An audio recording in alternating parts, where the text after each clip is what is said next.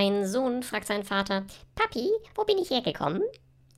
Papi antwortet, der Storch hat dich gebracht. Und wo bist du hergekommen? Mich hat auch der Storch gebracht. Und Opa? Opa ist auch vom Klapperstorch gebracht worden. Am nächsten Tag schreibt der Sohn in der Schule einen Aufsatz. In meiner Familie hat es seit drei Generationen keine natürliche Geburt mehr gegeben.